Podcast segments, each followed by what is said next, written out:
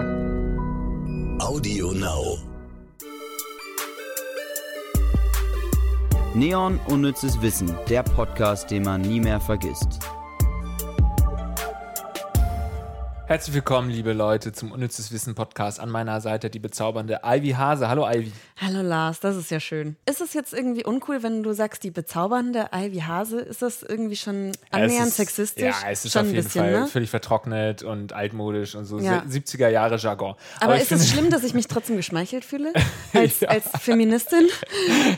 Ich glaube, das ist das Schlimme wahrscheinlich. Nein, ich glaube, das ist, ähm, das ist das neue Zeitalter sozusagen. Eigentlich ist ja an dem Begriff bezaubernd nichts Schlimmes dran, aber es ist halt, es wird konnotiert mit eben diesen wirklich sehr sexistischen Nummerngirl alten, halt. äh, Leuten. Ja, ja, Ja. genau. Deswegen, aber eigentlich ist es ja nicht schlimm. Das heißt, wenn wir das überwunden haben, dieses Problem, dann kann man auch wieder bezaubernd sagen. Deswegen habe ich es gesagt. Okay. Ich weiß, Ich finde, dass, ich dass du es sagst. Du bist auch, ich finde, du bist auch wirklich bezaubernd, Lars. Das Danke. stimmt schon. Genauso bezaubernd wie unser Podcast, den wir nun jetzt schon in die vierte Staffel äh, gewuchtet haben. Äh, letzte Woche ging es um Mobilität. Ich bin froh, dass wir wieder da sind. Ich finde es auch wieder schön. Ich finde es schön, mit dir zu sprechen. Machen wir viel zu wenig und Corona ist kacke. Aber ähm, wir sprechen ja auch mit euch, beziehungsweise meistens sprecht ihr mit uns. Und ihr schickt uns ja auch manchmal Wünsche über Themen, über die wir gerne sprechen sollen, für euch. Und da hat uns ja, was war äh, Trevor geschrieben aus Uganda, der 21 Jahre alt ist und so ein bisschen Deutsch lernt auch mit unserem Podcast. Und der hat sich so doll gewünscht, dass wir mal ein, eine Folge zum Thema Afrika machen. Und ich hoffe, wir enttäuschen, was war da jetzt nicht. Nein, hoffe ich nicht. Also ähm, das sehen wir immer sehr gerne, irgendwelche Vorschläge. Und wenn dann auch noch die Pers- Person aus Uganda kommt und uns von da hört, dann haben wir es uns nicht Das finde ich äh, auch mega. lassen. Ja. Ganz, ganz liebe Grüße Ja. nach Uganda. Viele liebe Grüße. Ich hoffe, wir können heute eine spannende Folge für dich kreieren und du bist überhaupt noch Zuhörer. Wer weiß. Vielleicht auch. mittlerweile was anderes Cooles da. Die jungen Leute sind ja mittlerweile sehr schnelllebig. Ne? Es ändert sich ja Richtig, sehr viel. richtig. Und ich darf übrigens die jungen Leute sagen, weil ich, das habe ich dir noch gar nicht gesagt, ich trage heute offiziell ein Wärmepflaster am Rücken. Nein, Sieht man das? aber warum hast du das denn über? Über. Weil es ist tatsächlich, ich habe. Also Lars hat das, das Wärmepflaster nicht auf die Haut geklebt, sondern über sein T-Shirt oder Unterhose. Ich weiß nicht, wie hoch du deine Unter Unterhemd. Unterhemd. Ja. Äh, mir ist es ins Kreuz gefahren, Ivy. Ich bin ein Alter. Ich habe wirklich Kreuzschmerzen gehabt. Ne, Vorgestern. Nächste Woche werde ich an der Schulter operiert, beziehungsweise, wenn ihr das hier hört, wurde ich schon operiert. Rest in peace, Lars. wenn es schief gegangen ist, wenn nicht, hoffe ich, dass alles wieder gut geht. geht R.E.P. ähm, LEP. ja, stimmt, das möchte ich, dass es auf meinem Grabstein steht. So, ich bin alt. Und mir ist es ins Kreuz gefahren und deswegen habe ich mir ein Wärmepflaster gekauft. Und dieses Wärmepflaster, da steht drauf, Achtung, nicht auf die Haut machen. Denn sonst äh, könnte ähm, äh, schwere Verbrennung, äh, nicht schwere, aber äh, man kann sich verbrennen durch ein Wärmepflaster. Kannst du das Was ist denn da der Sinn von dann? Also Ja, ich ist dachte, so warm, dass du es ähm, dann lieber auf die Haut, nicht auf die Haut machst, sondern lieber auf. und ähm, wirkt es trotzdem? ja, es ist die ganze Zeit muckelig warm da hinten, ja. Am, am Anus und ein bisschen darüber. Nein, ich habe so. So, so tief war es jetzt nicht. Also es ist schon eher der Lendenbereich. Also, nein, nicht der Lendenbereich. Der, wie heißt das denn? Ja, das Kreuz, bei Kreuz. uns. Ich weiß nicht, ja. Also nicht, dass ihr denkt, ich hätte jetzt Ivy meinen Anus kurz gezeigt. Nein, es ist ein bisschen drüber. Es ist so über, über den Pobacken. Da habe ich, da habe ich Schmerzen. Aber es ist schön muckelig warm. Und äh, apropos muckelig warm, wollen wir über Afrika sprechen. Okay, Ja. natürlich müssen wir äh, bei dem Thema, wir passen natürlich auf, dass wir jetzt nicht irgendwie Ja. inkorrekt sind. Ähm, Nein, es sind two white dudes äh, und Dudesse, die über Afrika ja, sprechen. aber nicht nur. Nicht nur. Wir haben uns natürlich auch POC-Verstärkung in diese Folge geholt. Dazu aber gleich mehr. Wir machen jetzt einfach die schnellen Fakten. Schnelle Fakten. So, als Mandela-Effekt bezeichnet man, wenn Menschen sich kollektiv falsch an etwas erinnern, so sind viele Menschen sicher, Nelson Mandela sei in den 1980er Jahren in einem südafrikanischen Gefängnis gestorben. Übrigens auch der gleiche Effekt äh, für Luke, ich bin dein Vater. Ja, Star Wars. Sagt er nicht. Ja. Der sagt, nein, ich bin dein Vater. Das stimmt, ja. Habe ich mal für eine Quiz-Sendung auch geschrieben. Genau diese Frage wurde auch nicht gelöst. Das ist das Problem ganz oft, wenn man eine Lüge oft genug verbreitet, wird es irgendwann die Wahrheit. Und deswegen muss man aufpassen, dass Lügen sich nicht zu Richtig, oft verbreiten. richtig, ganz, ganz wichtig. Deswegen sind unsere Fakten auch doppelt geprüft. Sie sind verifiziert von der Dokumentation von Gruner und Jahr. Für einige Tierszenen im Film Jenseits von Afrika wurden dressierte Löwen aus Kalifornien nach Kenia gebracht, weil ein Gesetz den Einsatz einheimischer Löwen verbot. Jenseits von Afrika gewann sieben Oscars. What the fuck, denkt man sich da nur.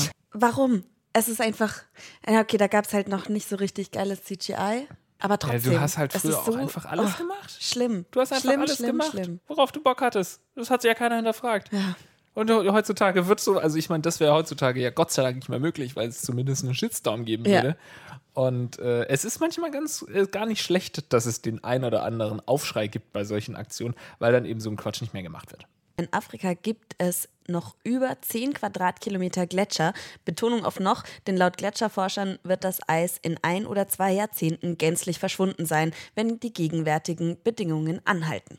Um ein Straußenei hart zu kochen, braucht man je nach Größe etwa 60 bis 90 Minuten. Für extrem große braucht man sogar zwei Stunden oder länger. Ich habe tatsächlich schon mal äh, von, mit meiner Mutter war ich mal auf einer Straußenfarm in Franken Auch in Franken, ja. ähm, und wir haben ein Straußenei gekauft und haben Bei den glaub ich, heimischen Straußen. Ja, dort, genau, bei den Heimischen dort. Ähm, und haben, glaube ich, zwei Tage lang nur Rührei gegessen. Boah, Ja, kann ich nicht empfehlen. Also, das ist zu viel, ne? es ist einfach zu viel. Das braucht man nicht. Man kann auch einfach einen Du Hühnerei kriegst halt kaufen. einen Eiweißschock irgendwie so. Und sah das wenigstens gut aus dann? Ja, Schmeckt es denn genauso wie ein Hühnerei? ziemlich ja. Okay. Na gut, wenn du mal eine große Fete hast oder so, dann kannst du das ja. Eine Fete, bei der es Rührei gibt. Klar. Geil. Easy. Äh, Gibt es Eierlikör von, von Straußeneiern? Bestimmt. Straußeneierlikör? Ja. Wenn nicht, dann werde ich das ab morgen. Auf den Markt bringen. Ja. Das Kopfhaar von Asiaten wächst ca. 20 Prozent schneller als das Kopfhaar von Europäern, während Afrikaner ein etwa 20 Prozent langsameres Wachstum des Kopfhaares aufweisen. Ich meine, das ist natürlich sehr, sehr allgemein gehalten. Ne? Da, dann wirft man ja Millionen von Menschen so in einen Topf. Und auch in Asien und in Afrika gibt es ja ganz unterschiedliche Menschen und Ethnien. Aber ähm, interessant Im Schnitt. Okay. im Schnitt. Ja, ich hoffe, dass in ein paar Jahren mein Kopfhaar überhaupt noch wächst. Deswegen wäre ich auch mit 20 Prozent. Äh, An dieser Stelle hört euch die Folge zum Thema Haare an aus der letzten Staffel. Nach Angaben des Guinness Buch der Rekorde liegt in Afrika die älteste noch bestehende Bildungseinrichtung der Welt. Die Universität Al-Qawavirin, entschuldigt, wenn ich das falsch ausgesprochen habe, wurde 859 nach Christus von der Tochter eines reichen Kaufmanns in Fez, Marokko, gegründet. Finde ich geil, weil man denkt immer, dass irgendwie die Europäer da ja viel weiter waren und hier Bologna oder was weiß ich was. Ja, wir sind Stimmt teilweise nicht. einfach auch die Wir arrogantesten sind Schweine so auf der Welt. scheiße arrogant und be beschränkt. Ja. Über 25 Prozent aller. Wie negativ. Wir sind so scheiße und beschränkt. Ja, ist doch aber so. Ja, Das wird sich auch so, so ein bisschen weiter durch diese richtig Folge wütend ziehen. auch. So, Wir sind so scheiße und beschränkt. Ja, Ja, bitte. man merkt das doch immer wieder an sich selbst. Ja, also. Wie, wie dumm wir sind. Aber wir sind auch ein bisschen bezaubernd. Ja, ein bisschen. Wir beiden zumindest. Mhm. Über 25 Prozent aller Sprachen der Welt werden nur in Afrika gesprochen. Insgesamt gibt es auf dem Kontinent mehr als 2000 verschiedene Sprachen. Krass, also ich finde das cool für die Kultur, aber schade natürlich für die Völkerverständigung. Es wäre natürlich schön, wenn wir einfach uns auf zwei, drei Sprachen weltweit einigen könnten und die anderen sind dann nur noch so Folklore-Dinger, die man vielleicht mal in Songs macht. Aber natürlich spannend, dass es da so viele Sprachen gibt. Hä, du würdest fordern, Ja. dass es nur zwei Sprachen auf der ganzen Ja. Welt gibt? Ja, Deutsch und Süddeutsch. So, Lars. nein, nein äh, Englisch einfach. Ja, aber das, das schließt ja nicht aus, dass ähm, diese 25 Prozent aller Sprachen der Welt, die in Afrika gesprochen werden, dass die Menschen nicht auch Englisch sprechen. Ich Das- weiß wie- doch. Ich will also doch ich- einfach nur, dass ich mich mit allen unterhalten kann, Ivy. Und dann kommt manchmal so ein Quatsch raus. Ja. Es tut mir leid. Ihr dürft ruhig eure Sprachen noch sprechen. Aber es wäre schön, wenn ihr alle Englisch lernen würdet. Damit ich, wenn ich im Urlaub bin, mich ordentlich unterhalten kann.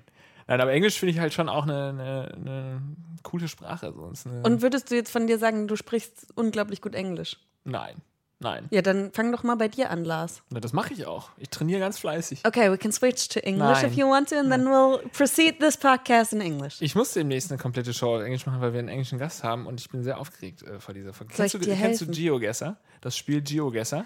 Ja, Ja? Du hast mir davon erzählt schon mal. Ja? Okay, ja. man geht äh, quasi durch Google Street View, wirst du irgendwo auf der Welt rausgelassen und musst dann Hinweise finden und eine Schätzung abgeben, wo du denkst, dass Ja. du dich befindest auf der Welt. Das macht so viel Spaß und wir haben den Geo Wizard, das ist einer der großen Könige, zumindest auf YouTube in dem Game, haben wir eingeladen und der ist am ähm, demnächst bei uns und da bin ich schon ganz aufgeregt, da werde ich Englisch sprechen müssen. Ja, wenn du Hilfe brauchst, sag Bescheid. Ja, Ich helfe gerne mit meinem Halb-Native Englisch. In Kenia wird Elefantenkot zur Herstellung von Papier verwendet. Dabei können 50 Kilogramm Kot für die Produktion von 125 Seiten A4-Papier benutzt werden. Der Erlös aus dem Verkauf des Papieres wird zum Ausbau des Elefantenreservats benutzt. Klasse, oder? Das ist super. Das finde ich auch cool. Ein Krokodil kann weinen, allerdings nicht, weil es traurig ist. Wenn Krokodile große Stücke fressen wollen, müssen sie das Maul weit aufreißen. Dadurch entsteht ein Druck auf die Tränendrüsen, sodass die Tränen fließen. Krokodilstränen sind also falsche Tränen. Das ist ja schön. Aber Ach, gut zu wissen, Tierfakten sind immer toll. ich liebe es. Aber gut zu wissen, dass wenn du gerade im Maul eines Alligators steckst und der sich wirklich anstecken muss und sein, äh, äh, anstrengen muss und sein Maul sehr weit aufreißen muss und äh, zu wissen, dass man, wenn man gerade schon von dem Krokodil ermordet wird, dass es dann wenigstens weint dabei. Das Toll. eine schöne Vorstellung gerade. Vier der fünf schnellsten Landtiere der Welt sind in Afrika zu finden. Gnus, Löwen und Thomson-Gazellen können Geschwindigkeiten von bis zu 80 km/h erreichen. Für einen kurzen Sprint kann der Gepard mit 120 km/h das noch toppen. Siehst du, der, äh, äh, der Gepard dürfte auf deutschen Autobahnen immer noch rennen, wenn es eine, eine Geschwindigkeitsbegrenzung gibt. Das war eine kleine Anspielung auf unsere Folge davor. Was denkst du, wie schnell kannst du rennen? Bist du schon mal durch so eine, weißt du, durch so eine in der 30er-Zone? Wurde ich So geblitzt? oder? ein, ja, na, da gibt, es gibt ja so Fuß, äh, Fahrradblitzer auch. Und da kann man durchrennen. Äh, ich bin sehr langsam. Ich bin nicht so super schnell. Ich bin eher, ich bin ja recht groß und äh, Ja, aber du hast lange Beine. Du bist doch nicht schwabbelig, Lars. Nein, nicht schwabbelig, aber es gibt ja, ich habe erst gesagt, ich bin sehr groß, aber viele äh, Marathonläufer sind ja auch sehr groß Ja. und schlaksig. Ja. Und ich bin groß und halt nicht schlaksig. Doch, ich bin schlaksig, aber ich bin du halt schwabbelig, ich bin halt unsportlich. Komm. Ich bin halt nicht schnell. So. Okay. Und ähm, deswegen, was hast du im Unterricht gehabt? Was für eine Note bei 100 Meter Lauf, 50 Meter Lauf? Weiß ich nicht mehr. Ich hatte irgendwann auch, eigentlich hatte ich immer Ehrenurkunden und dann hier Thema Schulter und OP, habe ich mir die Schulter ausgekugelt und dann war es vorbei. Meine Ja. Ehrenurkundenkarriere, dann hatte ich nur noch eine Teilnehmerurkunde. Ja? Wurdest du denn so schlechter überall, dass du noch Ja, teilnehmen das hat halt voll rausgerissen und Ja. vielleicht kam auch die Pubertät dazwischen, Ja, die Bock mir mehr. sagte, ich habe keinen Bock auf, auf überhaupt Sportklamotten anziehen. Afrika ist natürlich noch so, so viel mehr, äh, bevor hier jetzt irgendwie ein Shitstorm kommt. Ne? Wir sind halt auch einfach begrenzt. Unnützes Wissen der Woche. Und damit wir ähm, auch noch irgendwie über was Sinnvolles sprechen, dachte ich mir, sprechen wir in unserem unnützen Wissen der Woche über den White Savior Komplex. Also für alle, der White Savior ist es, wird so wird eine Filmfigur bezeichnet. Es ist quasi eine regelmäßig wiederkehrende Figur in amerikanischen Büchern und Filmen. Und der Begriff White Savior wird von der Filmkritik verwendet, um eben zu kritisieren, dass es in diesen Filmen einen Stereotypen gibt, der weiß ist und in Eigenregie arme schwarze Menschen rettet. So. Aber es löst sich auch von Filmfiguren, ne? Es Ja. geht jetzt auch in die Richtung Genau. Realität, wenn man dann jetzt die Instagram-Frauen und Männer sieht, die dann äh, ihr Image aufpolieren wollen, um Genau. ja, dazu, dazu kommen wir auch gleich noch. Ähm, Beispiele für Filme sind zum Beispiel Avatar. Kommt einem erstmal nicht so ganz in den Sinn, aber da ist es halt, der weiße Mensch kommt zu einem indigenen Volk und muss es retten. Und er rettet es natürlich. Ja. Das Volk rettet sich nicht selbst, sondern er rettet es. Green Book, Django Unchained, Last Samurai. Also es gibt eine richtig lange Liste an Filmen. Und das ist natürlich durch ein Narrativ bei uns so doll verankert, das aus der Kolonialzeit noch kommt. Und dazu habe ich mit unserer heutigen Gesprächspartnerin Miriam Mona Müller gesprochen. Also das sind wirklich die Narrative, die verwendet worden sind während der Kolonialzeit, um Menschen im globalen Süden zu unterdrücken und auszurotten tatsächlich. Und ja, also ich meine, die Filmbranche, so die dominante Filmbranche sitzt halt irgendwie äh, im globalen Norden und äh, reproduziert in ihren Filmen einfach genau dieses äh, rassistische Gedankengut. Und äh, deshalb ist es einfach keine Überraschung. Es ist eher für mich eine Überraschung, dass es wenig laute Kritik dazu gibt, vor allem von äh, den sogenannten weißen, progressiven Menschen, weil es ist einfach so deutlich ähm, zu sehen in den Filmen, wie dieses Narrativ immer wieder aufgegriffen wird. So. Und es ist in den Filmen ist es auch ist ja immer so, dass dann die weiße Person oder das weiße Person den Lied haben, also dass die in den äh, Hauptrollen dann sind und äh, nicht weiße Menschen irgendwie nur eine Nebenrolle haben oder überhaupt eigentlich nicht relevant sind für, für den Verlauf der Story oder dass sie auch in so einem äh, gebrochenen Deutsch oder Englisch dann sprechen, so. Also diese ganzen rassistischen Vorurteile werden einfach reproduziert und ähm, ich bin dann echt so, also ich gucke mir dann die Filme auch gar nicht mehr an, weil ich mir denke so, oh, okay, also wieso müssen wir uns das immer wieder angucken, wenn wir doch eigentlich alle wissen, dass das nicht der äh, Realität entspricht. So. Miriam arbeitet beim Center for Feminist Foreign Policy und promoviert gerade in Düsseldorf zu postkolonialen Theorien im Bereich Gender, Frieden und Sicherheit im globalen Süden. Und ehrenamtlich ist sie auch noch Vorstandsmitglied im Bundesvorstand der Deutschen Gesellschaft für die Vereinten Nationen. Also die ist auf diesem Thema auf jeden Fall super, super fit. Und ich freue mich mega, dass sie jetzt hier für den Podcast uns ein paar Sprachnachrichten geschickt hat wie Lasse es ja schon gesagt hat, dieser Begriff des White Savior ist natürlich auch aus der Kultur rausgeschwappt und äh, bezeichnet das Phänomen, bei dem Weiße Westlerinnen in die Welt schwärmen, um etwas Gutes zu tun, etwas zurückzugeben. Und da ist dann oft der Claim dabei, in ein anderes Leben einzutauchen, als hätte der Rest der Welt nur darauf gewartet, dass äh, wir, sage ich jetzt auch wirklich, wir privilegierten weißen Idioten in den globalen Süden gehen und da helfen. Als Menschen, die natürlich null qualifiziert sind dafür. Und ähm, viele argumentieren dann und sagen, ja, aber es ist ja auch Nächstenliebe, wenn ich jetzt so ein freiwilliges soziales Jahr irgendwie in Südamerika oder sonst irgendwo mache.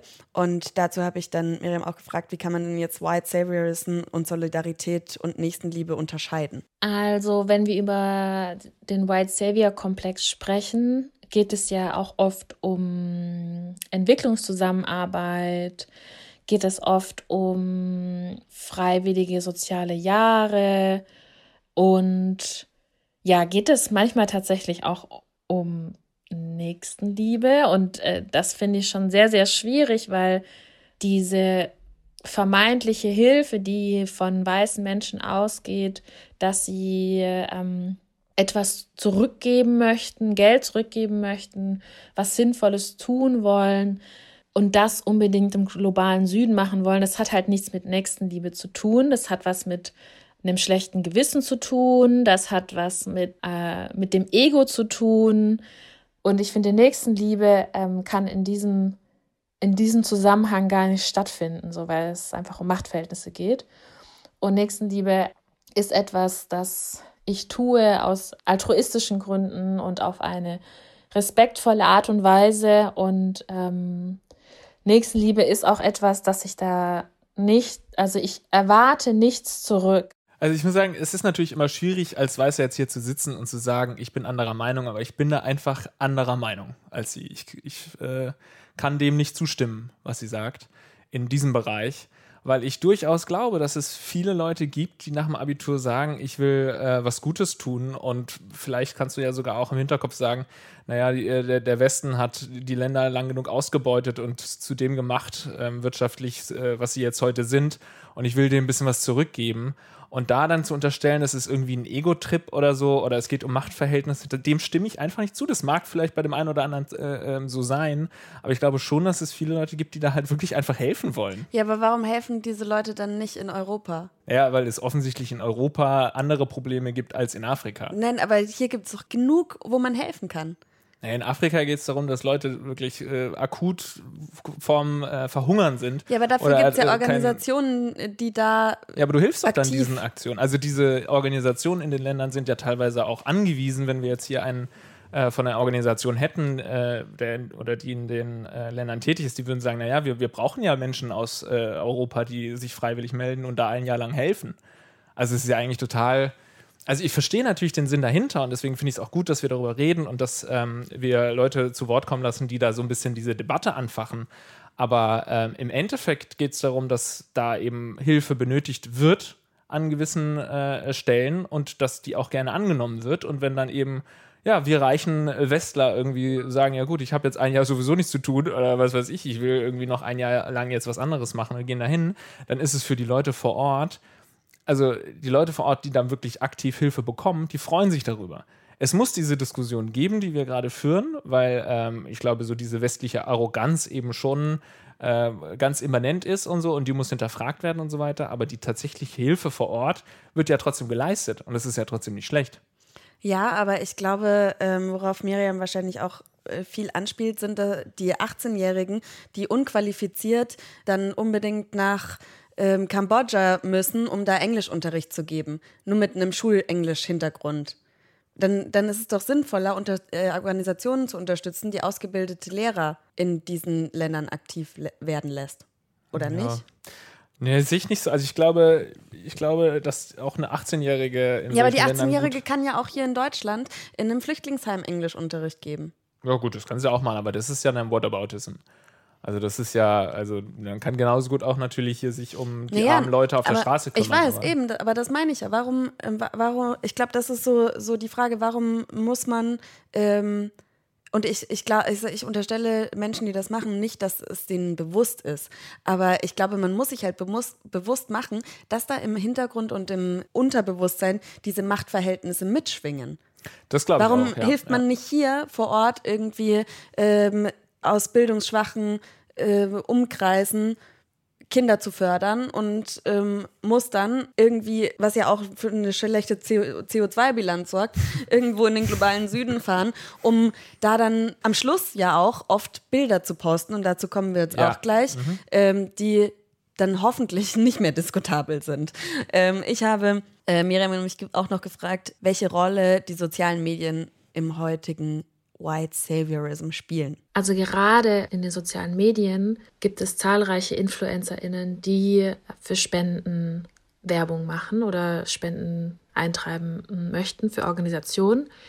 Und das ist ja erstmal an sich nichts äh, Verwerfliches, weil diese InfluencerInnen haben eine riesen Reichweite und können dadurch auf die ähm, Thematik aufmerksam machen, warum gespendet werden muss. Jedoch ist es halt oft so, dass InfluencerInnen genommen werden, die erstmal total normschön sind und aus dem globalen Norden kommen und dann in ihrem Safari-Outfit, das sie ja im, in ihrem Alltag an sich nicht tragen würden, in ihrem Safari-Outfit in den globalen Süden gehen, um sich dort vor allem dann auch mit Kindern, äh, die oft auch einfach manchmal sogar auch nackt sind, also die nichts anhaben, sich abbilden um zu zeigen, inwiefern diese Kinder ein schlechtes Leben haben und warum die Spenden notwendig sind. Und das zeigt ganz klar, dass jetzt eine weiße Person aus dem globalen Norden kommt, um die äh, Kinder im globalen Süden zu retten, indem sie oder er aufmerksam macht, dass, dass Spenden eingeworben werden sollen. Und wo ich finde, dass dieser White Savior Komplex nochmal so krass deutlich wird, dann auch bei, bei den InfluencerInnen, ist, wenn dann nochmal diese White Tears dazu kommen. Also weiße InfluencerInnen sind dann gefühlt das erste Mal irgendwie im globalen Süden unterwegs und das erste Mal konfrontiert mit anderen Lebensverhältnissen, ähm, die durch koloniale Strukturen herbeigeführt worden sind. Und äh, diese InfluencerInnen können das dann nicht verarbeiten ähm, oder können das nicht aushalten und dann fangen sie halt an zu heulen, weil sie so überfordert sind. Und dann denke ich halt so, okay, ja, also neue Eindrücke rufen emo also Emotionen hervor, aber dann denke ich mir auch so, okay, kenn halt auch deine Position so. Also du bist halt, indem du eine weiße Influencerin bist, bist du Teil von kolonialen Machtstrukturen. Und wenn du das nicht hinterfragst, dann kannst du halt tatsächlich auch keine ernstzunehmende ähm, Arbeit machen, die dafür sorgt, dass es anderen Menschen in, im globalen Süden irgendwie besser gehen kann. Weil diese White Tears zeigen so diese Überforderung von, von weißen Menschen und auch wieder der Schwerpunkt liegt dann auf den Emotionen dieser weißen Person, anstatt darauf aufmerksam zu machen, welche politischen Maßnahmen, welche kulturellen Strukturen dafür gesorgt haben, dass ähm, Menschen im globalen Süden unter bestimmten Bedingungen leiden.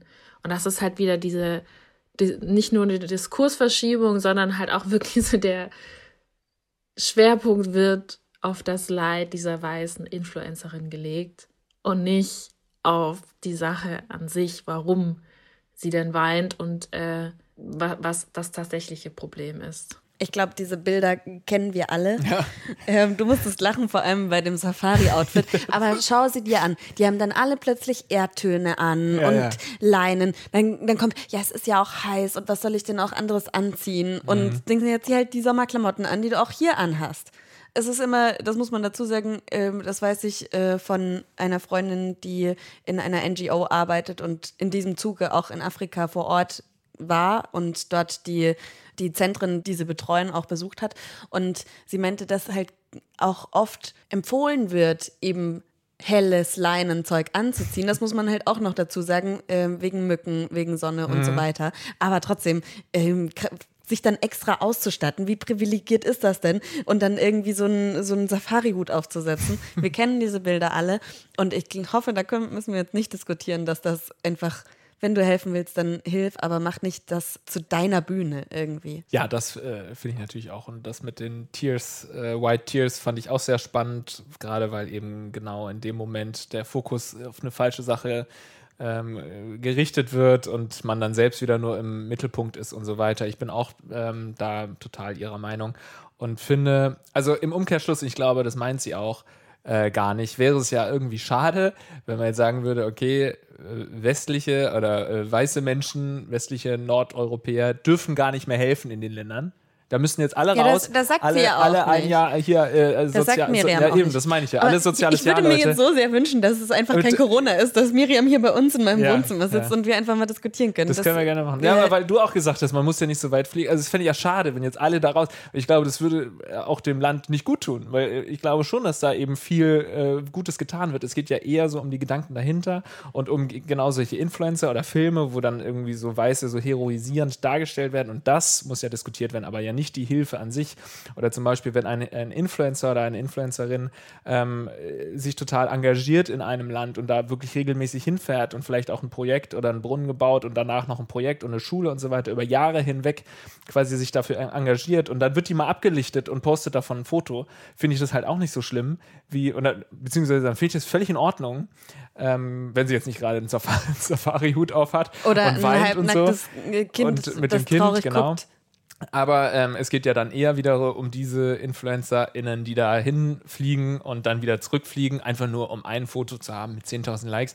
Das ist ja das Problem. Aber ich finde, man muss immer aufpassen, was kritisiert man eigentlich und ich glaube, da sind wir uns auch total einig. Ähm, und das wollte ich nochmal deutlich machen.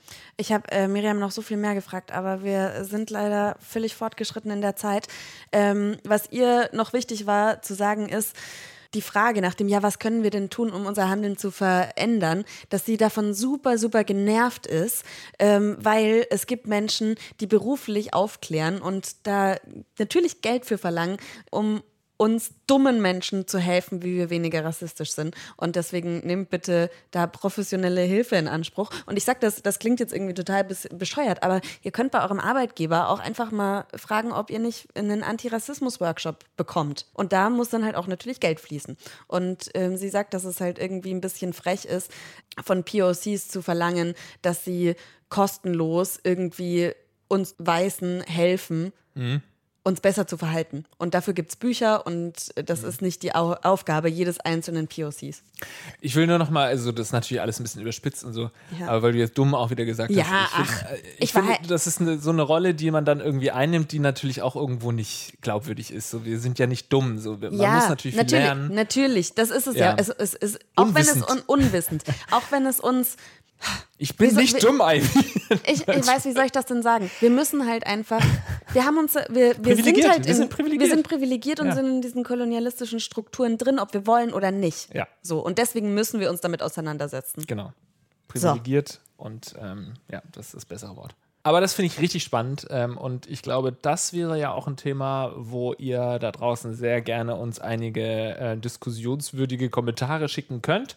Ähm, entweder per E-Mail oder in die iTunes-Bewertung und so weiter, weil das ja einfach ein sehr spannendes Thema ist. Bitte.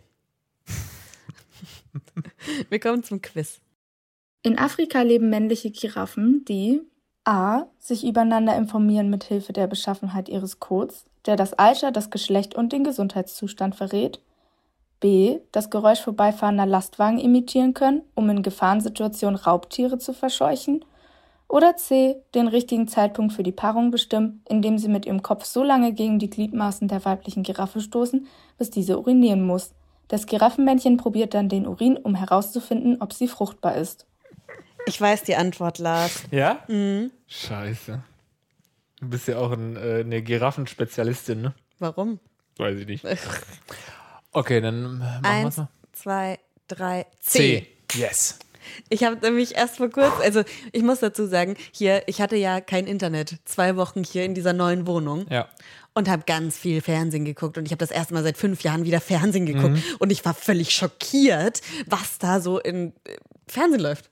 Also Ja? diese ganzen Trash-Sachen, das Ja. ist ja unfassbar. Und dann bist du bei den Zoosendungen hängen geblieben. nee, ich bin bei den Dokus auf jeden Ach so, Fall hängen geblieben. okay. Ich dachte, ich kann mir das jetzt nicht, ich muss irgendwie wenigstens was tun, das mich irgendwie ein bisschen bildet. Und da haben sie gesagt, Ah, ja. dass Giraffenmännchen den Urin von Giraffenweibchen trinken, Trinken, um festzustellen. okay. Mhm. Ich wusste das mit dem Kopf gegen den Körper hauen jetzt nicht, aber normalerweise bin ich mir ziemlich sicher, jetzt richtig zu liegen. Und die richtige Antwort ist Antwort C. Den richtigen Zeitpunkt für die Paarung bestimmen, indem sie mit ihrem Kopf so lange gegen die Gliedmaßen der weiblichen Giraffe stoßen, bis diese urinieren muss. Das Giraffenmännchen probiert dann den Urin, um herauszufinden, ob sie fruchtbar ist. Wie ungeduldig auch, dass man dann immer noch so ranstupst, ne? Ja. anstatt einfach zu warten, bis sie mal pinkeln muss. Aber gut, finde ich. Aber die anderen beiden Sachen waren auch wirklich absurd. Ja. Das mit dem LKW, also come on, so leicht könnt ihr uns nicht kriegen. Ja, letzte Woche habt ihr gedacht, auch die sind ja easy. Äh, äh, ihr müsst euch wieder ein bisschen mehr anstrengen, um uns beide zu foppen. Ähm, aber es steht immer noch unentschieden, weil wir beides mal das Gleiche gesagt haben. Richtig. Gut, dann war es das für diese Was für Woche. eine aufregende Folge. es war wirklich aufregend. Ich glaube, wir Spaß unterhalten gemacht. uns jetzt auch noch darüber, habe ich so im, im, im Blut. Ja, ich glaube auch, dass wir jetzt erstmal auswresteln werden, wer, wer hier heute recht hatte. Und äh, wir hören uns einfach nächste Woche wieder. Ciao. Neon Unnützes Wissen, der Podcast, den man nie mehr vergisst. Jeden Montag neu.